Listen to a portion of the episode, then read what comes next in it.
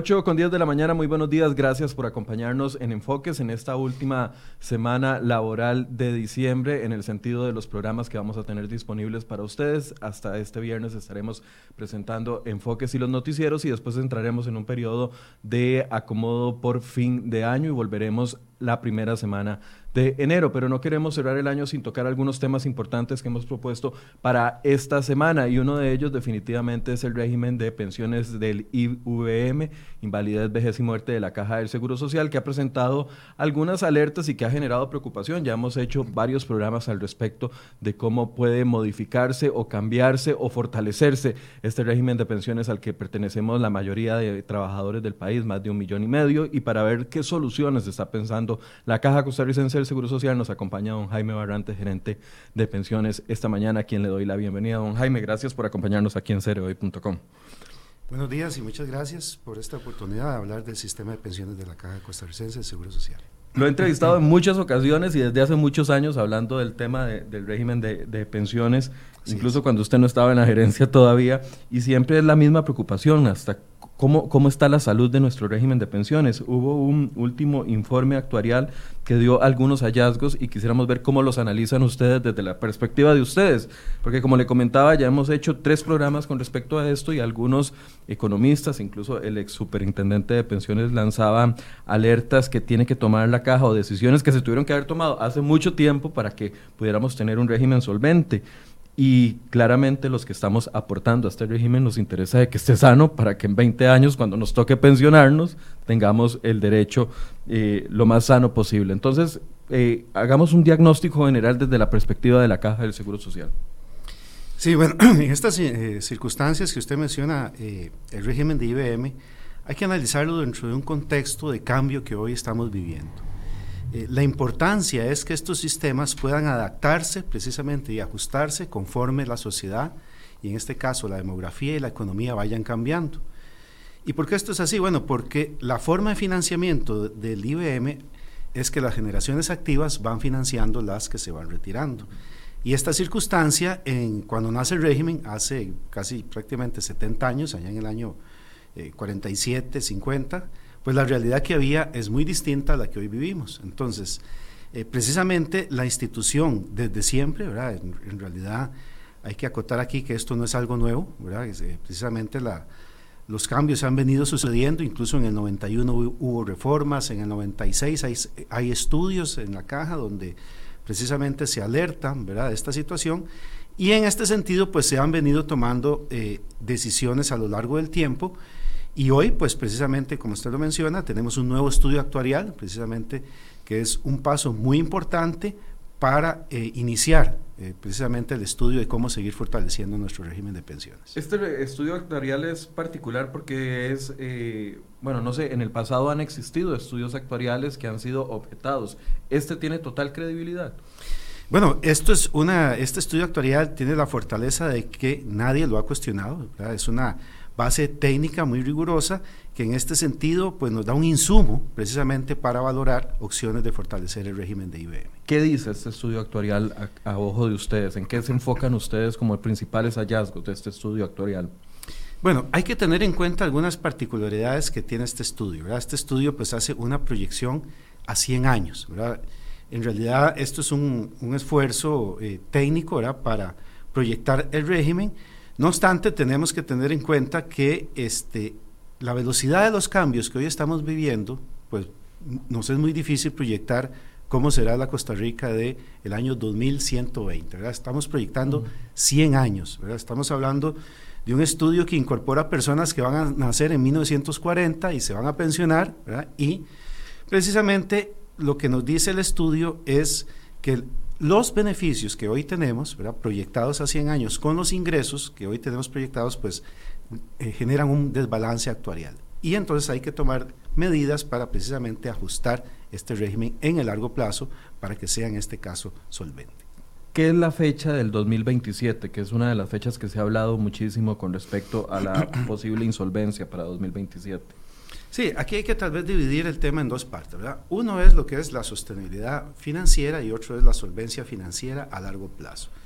En este caso, lo que eh, dice el estudio es que si no se hace ningún cambio, y no se hace ningún ajuste y las condiciones, en este caso de edad de retiro, de beneficios y de cotizaciones se mantienen tal y como está ahora, eh, las cotizaciones más los intereses de la reserva, en este caso, alcanzan para pagar los beneficios hasta el año 2030. Entonces tenemos precisamente 10 años donde los aportes más los intereses pues van a ser suficientes para financiar el gasto en pensiones. Eh, a partir del año 2030, si no se toma ninguna decisión, eh, se va a tener que tomar de la reserva, en este caso que eh, ronda los 2.500 billones de colones, y esto va a durar hasta el año 2037. Es decir, el estudio nos dice que si no hacemos ningún ajuste, ¿verdad? ningún cambio, los recursos con que se proyectan va a tener el, el régimen, contando la reserva, alcanzarán hasta el año 2037. Eh, esto no es, ¿verdad? De ninguna manera, este, y como lo hemos dicho, eh, para sentarnos, ¿verdad? Y decir, ¿verdad? Bueno, mm, eh, volvámonos a ver al 2030 y... Comámonos el ahorro de los intereses y quedémonos los brazos cruzados. Sino que la institución y la Junta toma esto con mucha seriedad y estamos haciendo todos los elementos necesarios para el año 2020 iniciar una discusión, ¿verdad? Este, y un análisis del tema para ver qué medidas precisamente van a permitir fortalecer el régimen de IBM a largo plazo, que es donde ya viene el otro análisis, y es que precisamente, como explicaba, a 100 años pues se ve que el IBM requiere ajustes, lógicamente basados en los supuestos de hoy, es decir, el, déficit que se prevé es que, por ejemplo, en el año 2100 todavía las personas pueden eh, retirarse a los 60 años y con el nivel de beneficios que hoy tenemos. Entonces, es un ejercicio que se hace que lo que nos dice es que es necesario, digamos, ajustar el sistema a nuevas condiciones que hoy estamos viviendo. ¿Cuáles son las condiciones actuales y hacia dónde caminamos? Porque actualmente estamos en un proceso de ajuste de las condiciones y tal vez es importante recordarle a la gente, son tres patas, por así decirse, lo que sostiene nuestra futura pensión o de lo que depende nuestra futura pensión, la cotización que hagamos tripartito, es decir, el trabajador, el empleador y el Estado, esa es una de las patas, la otra es la pata de la edad de retiro que actualmente está en 61 años y 11 meses, ¿correcto? Bueno, ahorita explicamos un poquito más, eh, La segunda pata es la edad de retiro y la tercera pata es... Bueno, lo que es el, monto, de la, el monto de la pensión. los beneficios y la edad de retiro. Actualmente, ¿cómo está ese panorama? Sí, vamos a ver. Este, durante mucho tiempo la cotización de IBM fue un 7.5%, prácticamente eh, durante más de 40, 50 años. Eh, en el año 2005 se hizo una reforma que aumentó esa cotización de un 7,5 a un 10,5. Esto, cotización, es financiada por, como usted dice, los tres sectores, patronos, trabajadores y el Estado. En este momento, eh, la cotización de los patronos es un 5.08, la de los trabajadores es un 3.84% y la del Estado es 1.24%. En el año 2005 se había acordado pasar de 7,5 a 10,5, de tal manera que cada sector pudiera aumentar su cotización un punto porcentual.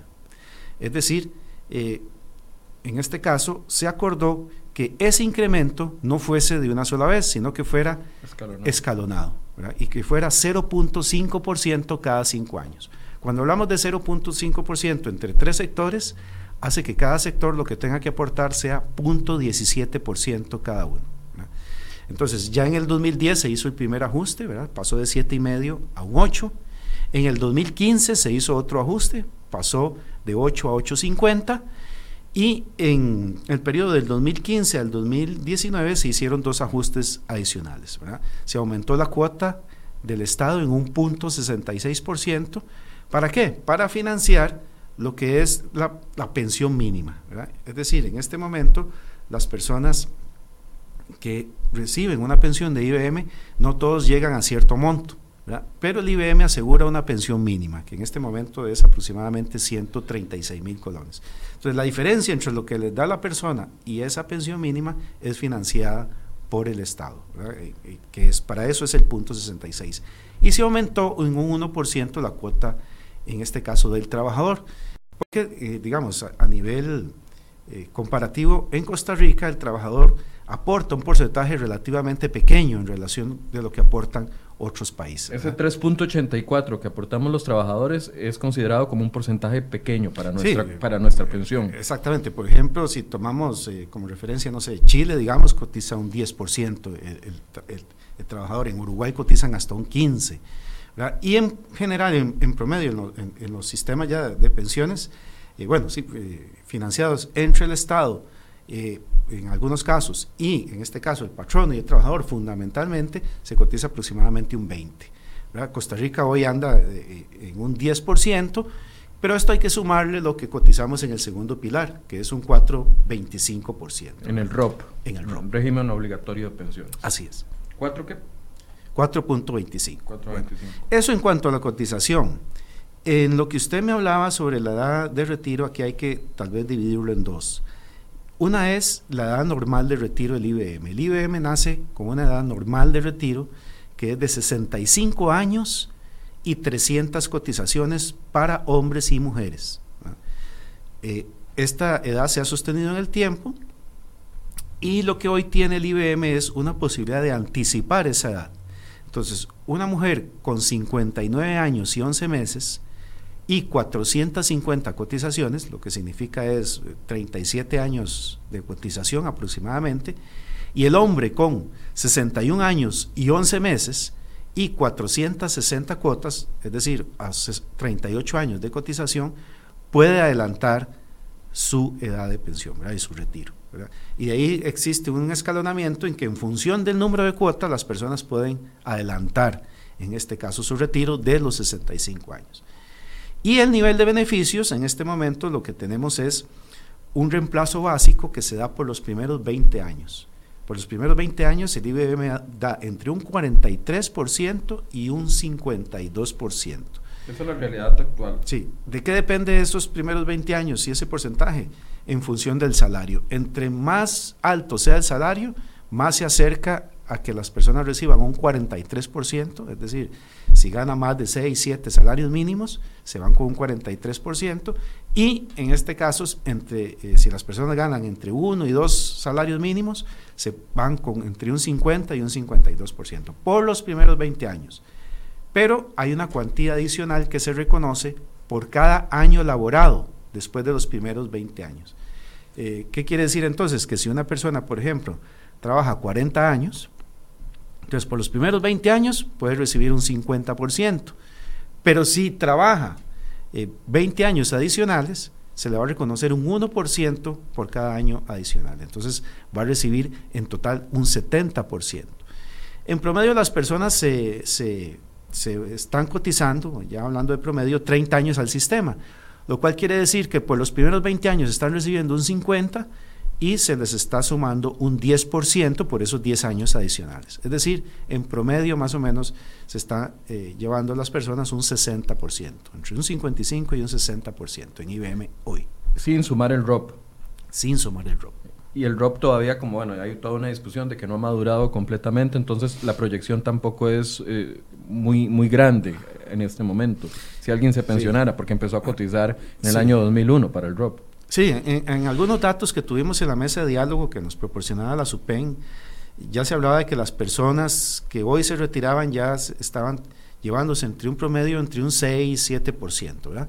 Al día de hoy. Al día de hoy, pero eh, este sistema apenas tiene 20 años, ¿verdad? Para que el sistema madure se ocupan más o menos entre 35 y 40 años. Es decir, las personas que van a pensionarse en el año 2035 y 2040, según las proyecciones actuales, podrían llevarse entre un 15, un 16, un 17%.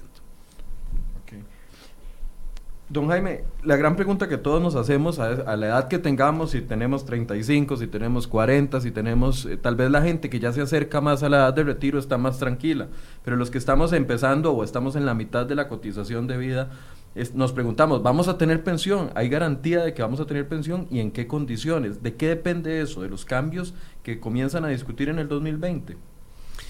Bueno, lo, primero que hay que asegurarle a la población es que vamos a tener pensión. Esto es muy importante porque la población tiene que tener la confianza de que precisamente este, el país ha venido haciendo ajustes, la caja del Seguro Social ha venido haciendo ajustes y tal vez, bueno, eh, en un proceso participativo, eh, muchas veces, que es un, poco lo que, lo, que se habla, de que las medidas pudieran haber sido más profundas o no, pero bueno, es lo que se ha podido en un proceso participativo.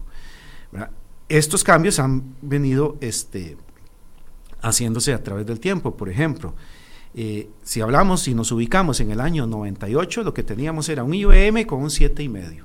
Eso era lo que había.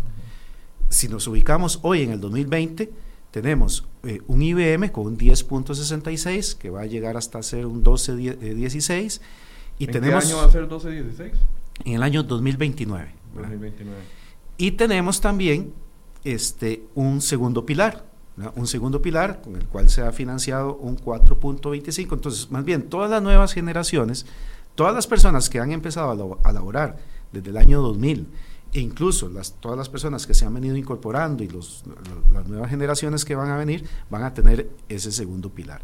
Entonces, eh, vamos a tener un IBM, y un segundo pilar, de tal forma que la pensión se va a construir entre lo que le va a dar la caja más lo que le va a dar el ROP, más eventualmente, que es un punto que todavía tal vez como país no hemos desarrollado, que es un plan voluntario, y es el esfuerzo que ya cada persona quiere o puede en, este caso hacer. Entonces, el IBM está eh, o es parte de un, de un, sistema nacional de pensiones, ya no es solo el IBM, ¿verdad? hay un régimen no contributivo, que es eh, un un régimen que se da para aquellas personas que no contribuyeron a ninguna eh, forma, digamos, de, régimen contributivo. En este caso, pues se ha venido fortaleciendo y la idea es, ojalá, ¿verdad? poder universalizarlo, es decir, que todos los costarricenses tengan una pensión. Hay todavía un grupo que todavía no recibe eh, ninguna pensión, entonces a través de fortalecer el régimen no contributivo se puede universalizar. Yo creo que en esto coinciden eh, tanto la SUPE, ¿verdad? como con nosotros, la importancia de universalizar eh, eh, las pensiones está el IBM, ¿verdad? que mientras en este caso eh, el mismo se puede ir ajustando a, a, los cambios, pues vamos a tener en este caso sostenibilidad y solvencia futuro y está un segundo pilar. Entonces, ese sistema nacional de pensiones lo que tenemos que hacer es fortalecerlo precisamente para dar la seguridad a la población de que vamos a tener pensión.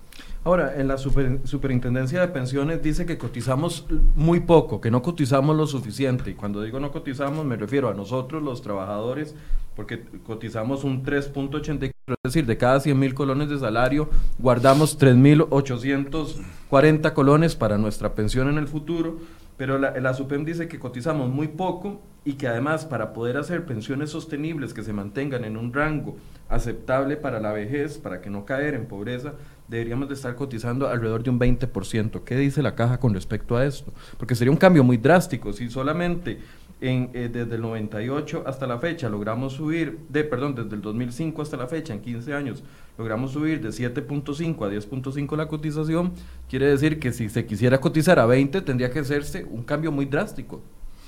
Vamos a ver, este, no necesariamente, porque ya algunos cambios se han venido haciendo, eh, pero hay que tener en cuenta cuál es la condición, en, en este caso, de cada época, ¿verdad? en este sentido. Entonces, por ejemplo, si nos ubicamos en los años 70, en los años 70 eh, el, trabajador cotizaba un 2.5%, y se llevaba, eh, en este caso, aproximadamente un 60% de, de su pensión. Eh, efectivamente, la SUPEN ha hecho algunos cálculos. Hay uno que, usa muy sencillo. Que, que, en realidad pues ilustra bastante un poco esta, esta situación entre aportes y beneficios, y es lo que la SUPEN llama 3 a 1. Es decir, para financiar eh, básicamente eh, un monto de pensión, yo lo que voy a recibir es tres veces lo que yo cotizo. Entonces, por ejemplo, si yo cotizo un 10%, debería, digamos, recibir un 30%, Más o menos esa es la relación. De los últimos salarios, para ubicar a, las personas. el promedio de si usted cotiza un 10% y tiene un salario de 100 mil, digamos, poniéndolo bajo, debería de, recibir aproximadamente la tercera parte. Sí, más, más que de los últimos salarios de su carrera laboral de los últimos 20 años, ¿verdad? Eh, promediado. Promediado, ¿verdad? O sea, en función de lo que ha cotizado en su vida, ¿verdad? Eh, eh, laboral. lo que pasa es que en los años 70 teníamos estas condiciones, teníamos una menor esperanza de vida, ¿verdad? Las condiciones eran, todavía si nos vamos incluso más atrás, ¿verdad? la esperanza de vida eh, era poco más de 70 años, ¿verdad? Por ahí, pero habían pocos pensionados y muchos cotizantes. en los años 70 había 32 cotizantes por cada pensionado.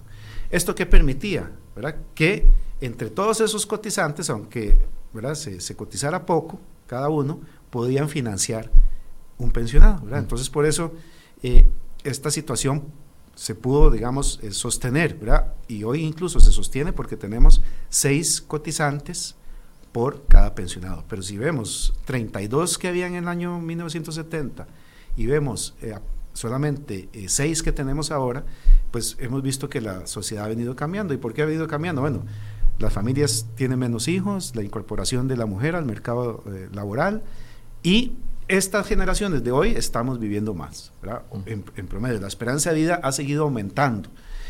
Hoy ya, este, si vemos las, las, personas de 40, 50, 60 años tienen una expectativa de vida mayor, y entonces ya esta cotización tan baja que, que podía eh, hacerse en el pasado ya no es sostenible. Entonces, hoy nos tenemos que ir acercando a que precisamente lo que cotizamos corresponda a precisamente lo que nos vamos a ir eh, a llevar. Entonces, sí hay que ir acercando en ese punto. ¿Qué tenemos hoy como país? Bueno, que tenemos que visualizar la pensión de manera integral, es decir, lo que da la caja más lo que da el ROP. Por eso es tan importante fortalecer ambos este, sistemas. ¿Por qué? Porque la caja va a llegar a un 12.16. Hasta 2029. Hasta 2029. En el ROP tenemos un 4.25. Si sumamos los dos formas de financiamiento, ya tendríamos en cotización más de un 16%, 16 y medio, algo así. Entonces, para llegar al 20, lo que se ocuparía más o menos sería entre un 3 y un 4%, que ya no sería, digamos, un, un tema eh, pero hay, hay que entender que este 60% de beneficio, que vendría de ese 20, digamos, aplicando la regla del 3, así muy simple, 20 por 3, 60, debería entonces eh, venir un porcentaje de la caja que va a tener que estar entre un 45 y un 50 y un 15 ¿verdad? que va a venir del ROP ¿verdad? para completar entre un 60 y un 65% como reemplazo general. ¿verdad? Entonces, eh, como sistema de pensiones debiéramos ir eh, enrumbándonos a esa Pero por eso, entonces, de aquí a 2029, en nueve años que pasan volando, hace, hace nada estábamos en 2010 hablando de este tema y ya estamos en, en 2020. De aquí a 2029, ¿ustedes vislumbran que, se, que tenga que haber un aumento mayor al que ya está proyectado en, en la cotización de 12.16? Bueno, eh, eso es parte de la discusión, ¿verdad? Hay, hay formas donde la, la eh, que se ha planteado ¿verdad? En, el tema de, la, de, la, cotización, cómo incrementar esos tres o cuatro puntos que nos faltan como sistema, será parte de la discusión que, que habrá que tener con los sectores. ¿verdad? Este, hay formas ¿verdad? Que, que, han quedado plasmados en algunos estudios, ¿verdad? No, no necesariamente ¿verdad? Eh, de la caja, en otros estudios que hemos visto, ¿verdad? donde se podrá analizar integralmente lo que son las cotizaciones eh, como, como un todo, ¿verdad? las cotizaciones sociales, y plantear alguna forma, digamos, de, de un reordenamiento, ¿verdad? De, qué, de qué sector financia qué parte, ¿verdad? Porque hay partes, por ejemplo, que el sector patronal eh, financia, ¿verdad? Que puede, en este caso, ser financiado a través de impuestos generales. Sabemos hoy la, la situación particular de las finanzas, ¿verdad? Entonces esto tiene que ser un análisis eh, muy, muy, muy consciente, ¿verdad? Precisamente. Pero sí hemos visto que a futuro, y es algo que, que hemos hablado, eh, y hay que ver cuándo estos recursos van pudiendo obtenerse. Y es que hoy el Estado financia casi también cerca de 800 mil millones de colones anuales en pensiones con cargo al presupuesto nacional. Que son regímenes de pensiones que, que, en el año 92, 93 más o menos se cerraron. Eh, la entrada, siguen hoy vivos porque hay personas que todavía a esa fecha tenían condiciones para irse, pero de ahí están las famosas pensiones de lujo, las pensiones ¿verdad? Que, que, muchas personas eh, se fueron con edades entre 50 y 55 años. Bueno, todos estos regímenes ya están cerrados y hoy el Estado invierte eh, básicamente o gasta casi un billón de colones, ¿verdad? por decirlo así. Al año. Eh, al año. Entonces, este gasto en el tiempo se tendrá que ir reduciendo. ¿verdad? Entonces, eso va a permitir, digamos... Porque la gente se va muriendo. Exactamente, ¿verdad? Y no hay nuevos pensionados, ¿verdad? O, los que hay ya son muy pocos, ¿verdad? las personas que todavía tienen derecho. Entonces, alguna posibilidad ¿verdad? de que se discuta que, es, que este financiamiento pueda precisamente venir a, financiar, por ejemplo, eh, cargas sociales que hoy el patrón no tiene, por ejemplo, con FODESAF o tiene con, con, con otros eh, temas eh, sociales, y puede haber un rebalanceo de cuotas, ¿verdad? De tal manera que se pueda liberar cuotas para IBM y el Estado asumir algunas partes de financiamiento en otros temas. Eso, como les digo yo, es un planteamiento para discutir, ¿verdad? Ya será, por eso es un tema que la caja quiere ampliar la participación a nivel país porque no todo lo puede hacer la caja. Pero don Jaime, esas mesas han sido, a ver, han, generado cosas positivas, porque siempre se habla de la... Me recuerdo que hace dos o tres años todavía había una mesa de diálogo con respecto al futuro del IBM y, y, cuáles son los resultados de esas mesas de diálogo, o sea, que, ¿a qué se va a llegar? Porque pareciera que la, matemática es muy fácil o se aumentan las cuotas, o se bajan los beneficios, o se busca otra fuente de financiamiento para que nos ayude con, con a financiar el régimen. Pareciera que no hay más mucho que hablar en esto. Bueno, eh, como eh, eh, Perdón que lo simplifique tanto, porque yo sé que es un tema muy complejo, pero a vista de los ciudadanos eh, nos ponemos del otro lado y decimos, bueno, estamos aquí, estamos aportando, lo que estamos aportando hoy está beneficiando a los actuales pensionados, pero ¿quién va a aportar para cuando a mí me toque pensionarme? Ahí es donde está la preocupación.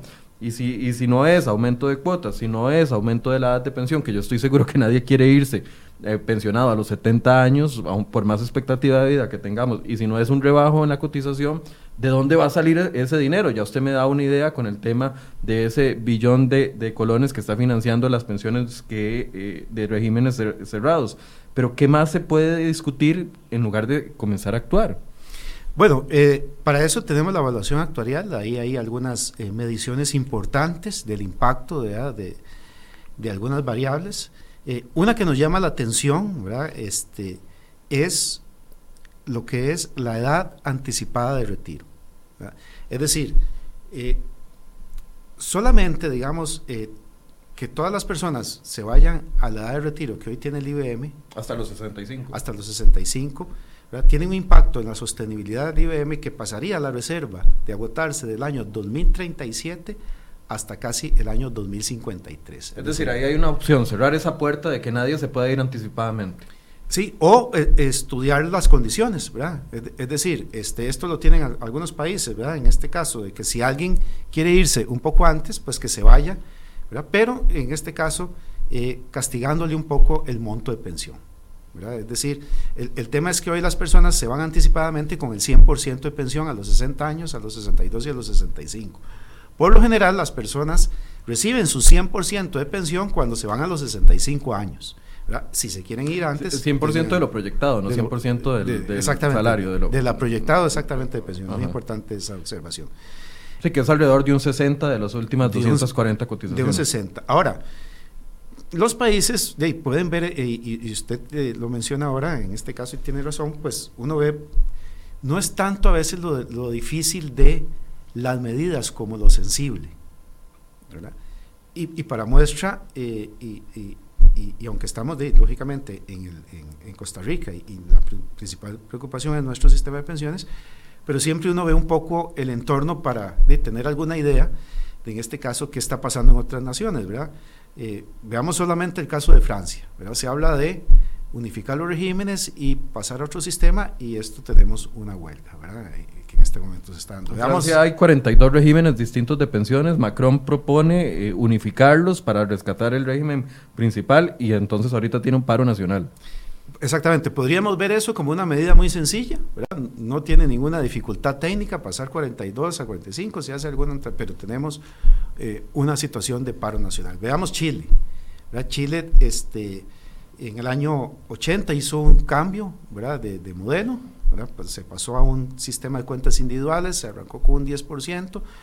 40 años después las personas están teniendo un 30% de, de, de, pensión y tenemos también eh, problemas ahí también en este caso. Entonces, este tema es, muy sensible. Entonces, las mesas de diálogo precisamente permiten Una, una, una forma participativa, en este caso de los sectores, para hacer ajustes graduales y en este momento lo que se quiere es precisamente aprovechar este espacio que tal vez no sea muy grande, ¿verdad? son 10 años y ahí es donde estamos diciendo que no hay mucho tiempo, no en el sentido que tenemos el agua hasta el cuello, ¿verdad? sino que no tenemos mucho tiempo para permitir que los cambios que en este momento se necesitan sean los más graduales posibles. No, no, tenemos el agua hasta el cuello desde la perspectiva de ustedes, porque desde la perspectiva de otros, por ejemplo, el ex superintendente de pensiones que estuvo aquí la semana pasada decía, ya el, ya el tiempo, no tenemos el agua hasta el cuello, la tenemos por arriba del cuello, porque estamos en, un, en una situación en la que no tuvimos que haber estado.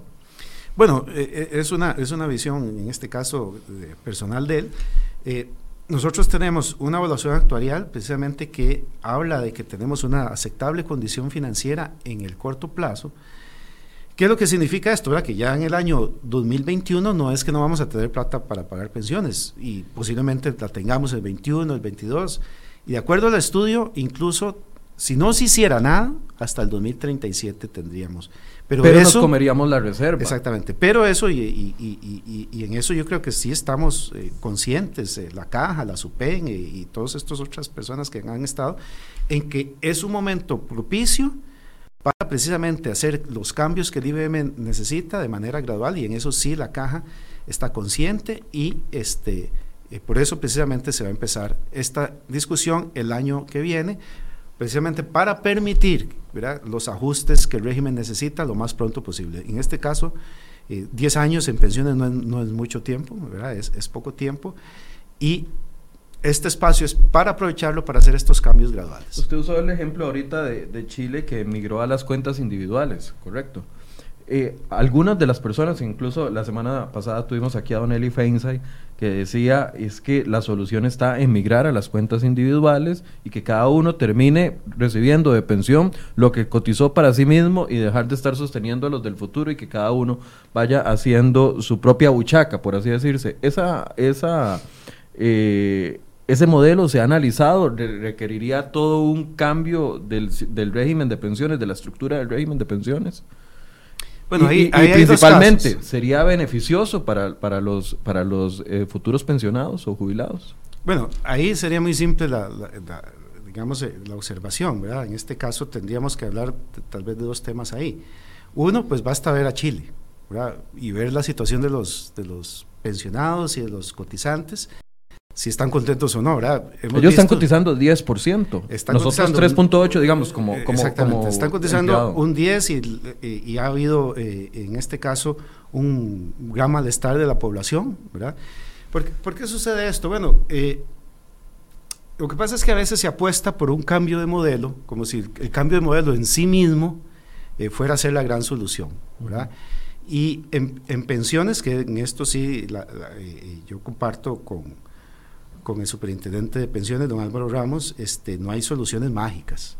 Eh, tiene que haber una consistencia entre el aporte en lo que se, en lo que se recibe y en la edad de retiro, y en otras formas. ¿verdad? Que, y cualquier modelo que, que se haga, ¿verdad? si no tiene estos elementos equilibrados, pues no va a resultar. O sea, el tema de pensiones es un reto tan importante, porque hemos visto que los cotizantes y, y, las familias ¿verdad? cada vez están teniendo menos hijos. ¿verdad? Hoy y yo siempre pongo un ejemplo, cualquiera de nosotros puede preguntar a, algún familiar que se va a casar cuántos hijos espera tener. Si alguien dice cinco o siete, ¿verdad? seguro lo llevan a un, a un psicólogo o algo así, ¿verdad? Porque ya este tipo... Entonces las personas dicen, no, yo no quiero tener hijos, yo, o las familias dicen, no, yo uno si acaso, o dos. Pero por otro lado, hay una buena noticia, ¿verdad? Estamos viviendo más. Yo creo que todos queremos, y estamos precisamente en esta situación por eso, porque estamos viviendo más, si estuviéramos viviendo menos, tendríamos o estaríamos hablando de otras cosas, ¿verdad? Cómo fortalecer... Eh, eh, pero la caja, digamos, ha sido eh, en la parte de salud muy exitosa, ¿verdad? Y ha venido el, país creciendo en su esperanza de vida. Hoy Costa Rica tiene de las esperanzas de vida más altas. Del mundo, de país desarrollado, y entonces esto nos lleva a retos de pensiones. Entonces, ya Costa Rica hizo un cambio importante en su estructura de sistema de pensiones. Se la hizo en el año 2000, creó un sistema multipilar. Eh, sí, la incorporación del ROP. Exactamente, eh, similar a, Uruguay y eso. Entonces, yo creo que más que pensar, en, porque todos estos cambios serían muy costosos, En este caso, este, pasar a estos, a estos sistemas habría que de todos los, los pensionados que actuales tendrían que pasar con cargo al presupuesto nacional y, e, ese sería el otro elemento. Sería un tema muy... sería muy, traumático. Muy traumático. A un, sistema de cuentas individuales. Exactamente, muy traumático y muy costoso para el país, prácticamente es inviable. Y además tendríamos resultados como ya eh, vemos en Chile. ¿verdad? Empobrecería entonces la, la, futura pensión de las personas, según su criterio. así lo vemos porque en realidad eh, cuando hablamos de cuentas individuales dejamos a la persona sola. Contra lo que pueda, pueda ahorrar. ¿verdad? El mercado no le va a dar más o menos. ¿verdad? Se, se pierde el tema solidario, se pierde el, tema de, de, de poder entre distintas generaciones, poder sostener un sistema de pensiones, de cómo la economía eh, crece y cómo eso impacta. Entonces, ¿cuál es la ventaja de un sistema como la caja? Que depende, en este caso, de la economía, de varias generaciones, de temas solidarios. Entonces, se enfrenta entre un colectivo los riesgos de invalidez, vejez y muerte. Cuando usted tiene una cuenta individual, esa persona depende de lo que ahorró y eso se le, se le da, ¿verdad? Si le fue bien, ¿verdad? Le va bien. Y si le fue más o menos, y si tuvo grandes periodos de desempleo, y si no pudo cotizar eh, sobre salarios altos, entonces su pensión va a ser muy baja y va a, empobrecer. Entonces no lo vemos como una opción, ¿verdad? Como que las cuentas individuales vayan a, resolver el problema de, pensión. De hecho, hoy en Chile, más de ver, se habla de aumentos de edad de retiro, se habla de aumentos de la cotización, o sea, no, no soluciona ninguna situación. Ahora, en el caso de Costa Rica, eh, como complemento este, y dentro de un sistema multipolar de pensiones, entonces se diversifican las fuentes de financiamiento. ¿verdad? Uno es el régimen no contributivo, que viene de el financiamiento del Estado, propiamente para las personas que no contribuyeron. Viene el IBM, que es un, un, sistema de reparto contributivo, que en este caso hoy prácticamente todos los países europeos tienen un sistema de reparto, lo tiene España, lo tiene Suecia, lo tiene Alemania, lo tiene Francia. Todos estos países siguen teniendo una base pública y una base de reparto fuerte y ¿verdad? en muchos de ellos existen un complemento individual, ¿verdad? Que complementa, ¿verdad? En este caso, el, ese esfuerzo, ¿verdad? Que, que en nuestro caso es el ROP. Que en nuestro caso es el ROP. Entonces, yo diría que lo que hay que hacer es fortalecer nuestro sistema de pensiones actual. Ahora, eh, hay iniciativas legislativas que tocan el ROP. Hay una iniciativa muy popular, que digo muy popular porque cada vez que hablamos de este tema, ahorita tenemos más de 500 personas conectadas y muchas están diciendo iniciativa del Partido de Restauración Nacional de entrega anticipada del ROP para ciertos sectores. ¿Cómo debilitaría eso? O más bien la pregunta es, ¿debilitaría el sistema de pensiones una entrega anticipada del ROP? Eh, si nosotros vamos al año 2000, eh, efectivamente, ¿verdad? El, el, tema es la naturaleza, o sea, ¿para qué es el ROP? Y el ROP básicamente, eh, la naturaleza en este caso, cuando se crea, es complementar la pensión de IBM. Por definición, una pensión es un pago eh, mensual, periódico, ¿verdad? que se hace a través de un periodo de tiempo. Eh, lógicamente uno entiende, ¿verdad? uno no va a... Eh, porque esto es un, lo que llaman un comportamiento racional, digámoslo así, o inmediato del individuo. O sea, si usted le dice, bueno, usted le doy la plata hoy, le doy la plata mañana, la, mayoría de personas va a decir, no, y démela hoy. ¿verdad? Uno entiende la, la popularidad, digámoslo así, del proyecto en sí. Pero lo que hay que tener en cuenta es que estos fondos no fueron pensados precisamente para tener un ahorro e irlo, digamos, retirarlo en su totalidad, sino que fueron pensados para complementar la pensión de IBM. Entonces, en este caso, la idea es precisamente que se dé la pensión de IBM y se dé la pensión, en este caso, si este complemento se entrega de una vez, de las personas solo tendrían, en este caso, lo que el IBM le vaya a otorgar. Y como hemos visto, la idea es que entre ambos eh, sistemas puedan eh, dar a la persona entre un 60 y un 65%.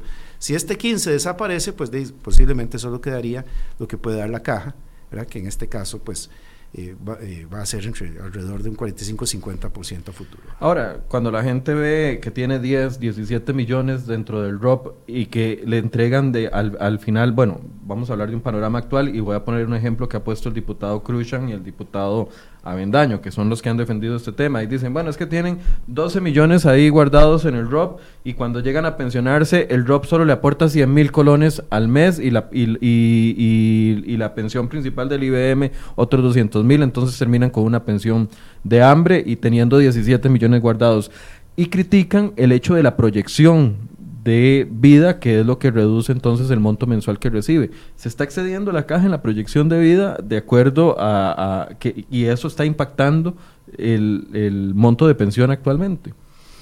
Bueno, hay que aclarar que, que ese... El diputado eh, Bendaño dijo hasta que están calculándole la vida hasta los 100 años a algunas personas. Sí, vamos a ver. Eh, eh, bueno, hay que aclarar que, digamos, la, la, definición de, de, estos, de estos temas no corresponde a la caja, ¿verdad? La caja no administra el ROP, la caja administra el IBM, ¿verdad? Y, el régimen no contributivo.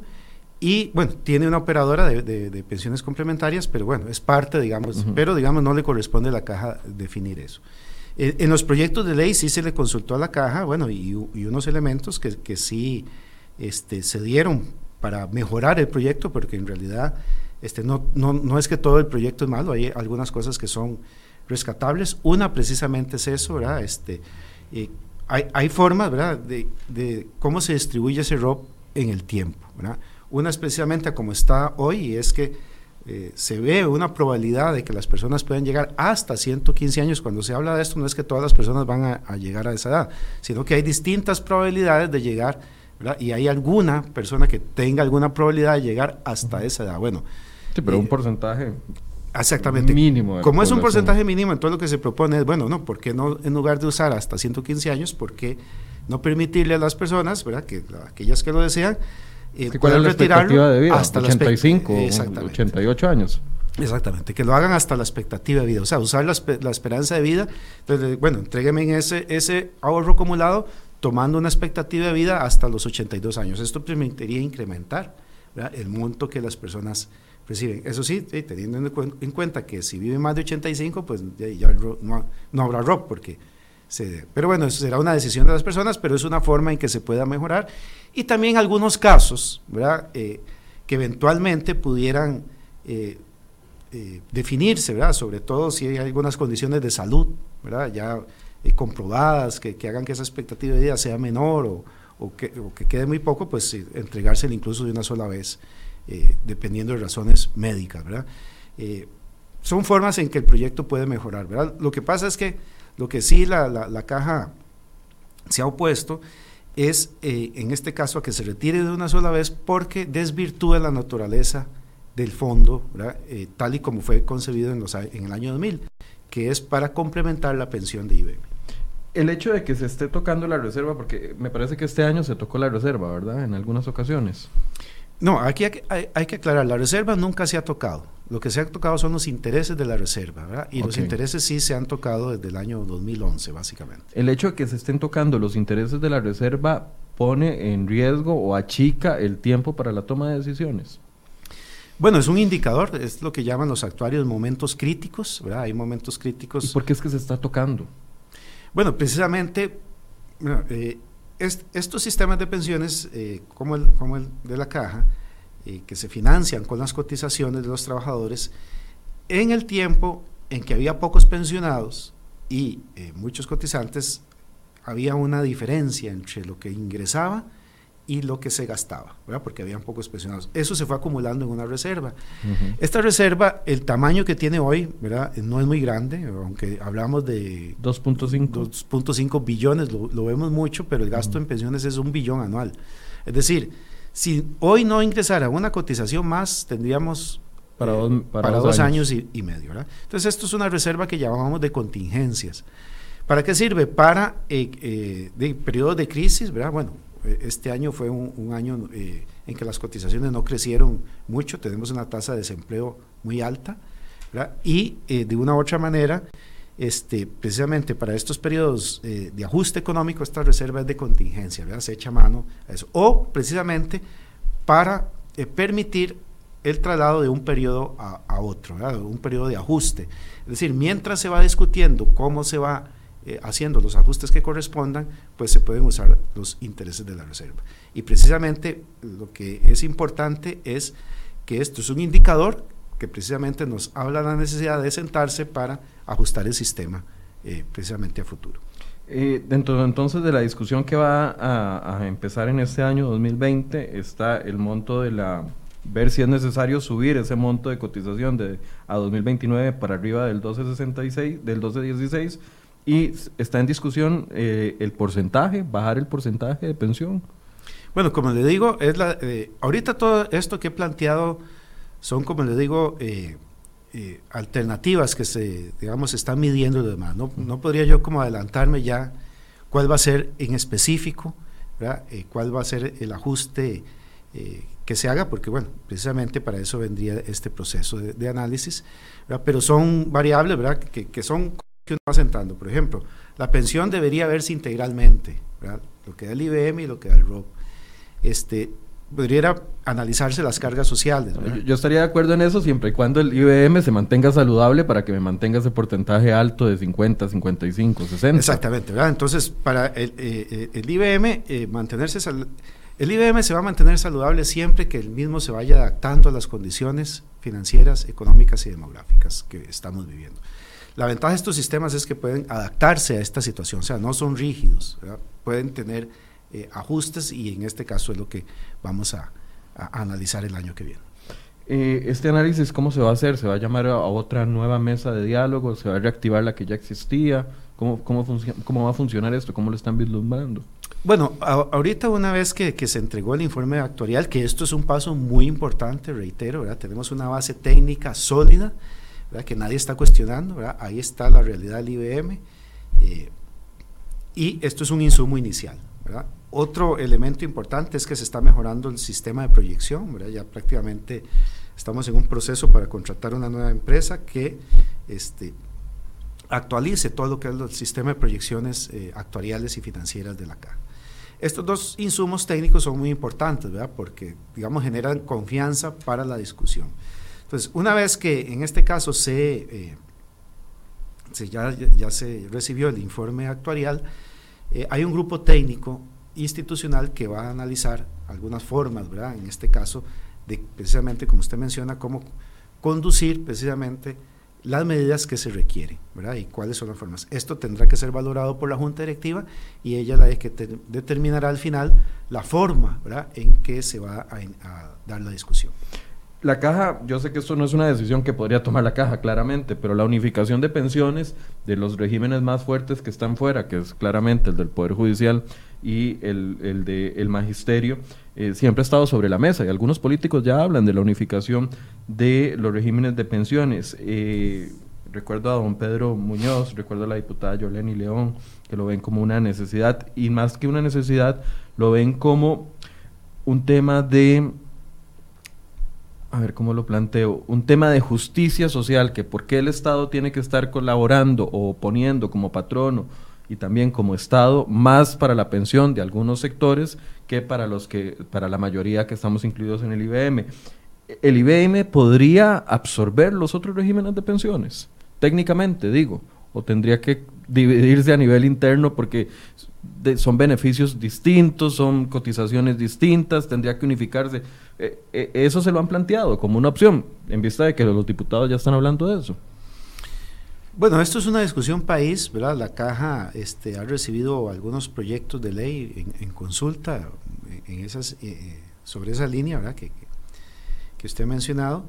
Y este, bueno, aquí hay que verlo bajo varios, varios elementos. Bueno, la caja eh, como, como régimen general, ¿verdad? Puede, en este caso, recibir el número de cotizantes que, que digamos, el país tiene, ¿verdad? Digamos que, que, en este caso nuestros sistemas y todo lo demás no hay en este caso no hay ningún problema.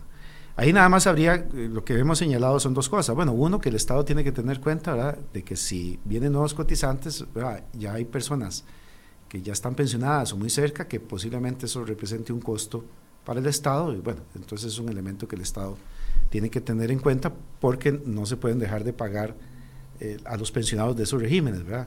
Y ya ese costo, si traerlo para la caja, ya sería muy complejo porque son personas que nunca cotizaron para la caja. Entonces, deberían, digamos, eh, digamos los nuevos cotizantes ingresar a, la, institución. O sea, no, no podría haber una migración masiva, tendría que hacerse... Habría que estudiar, ¿verdad? Porque, digamos, si se nos pasa eh, con todo y pensionados, pues habría que, eh, ya es muy complejo.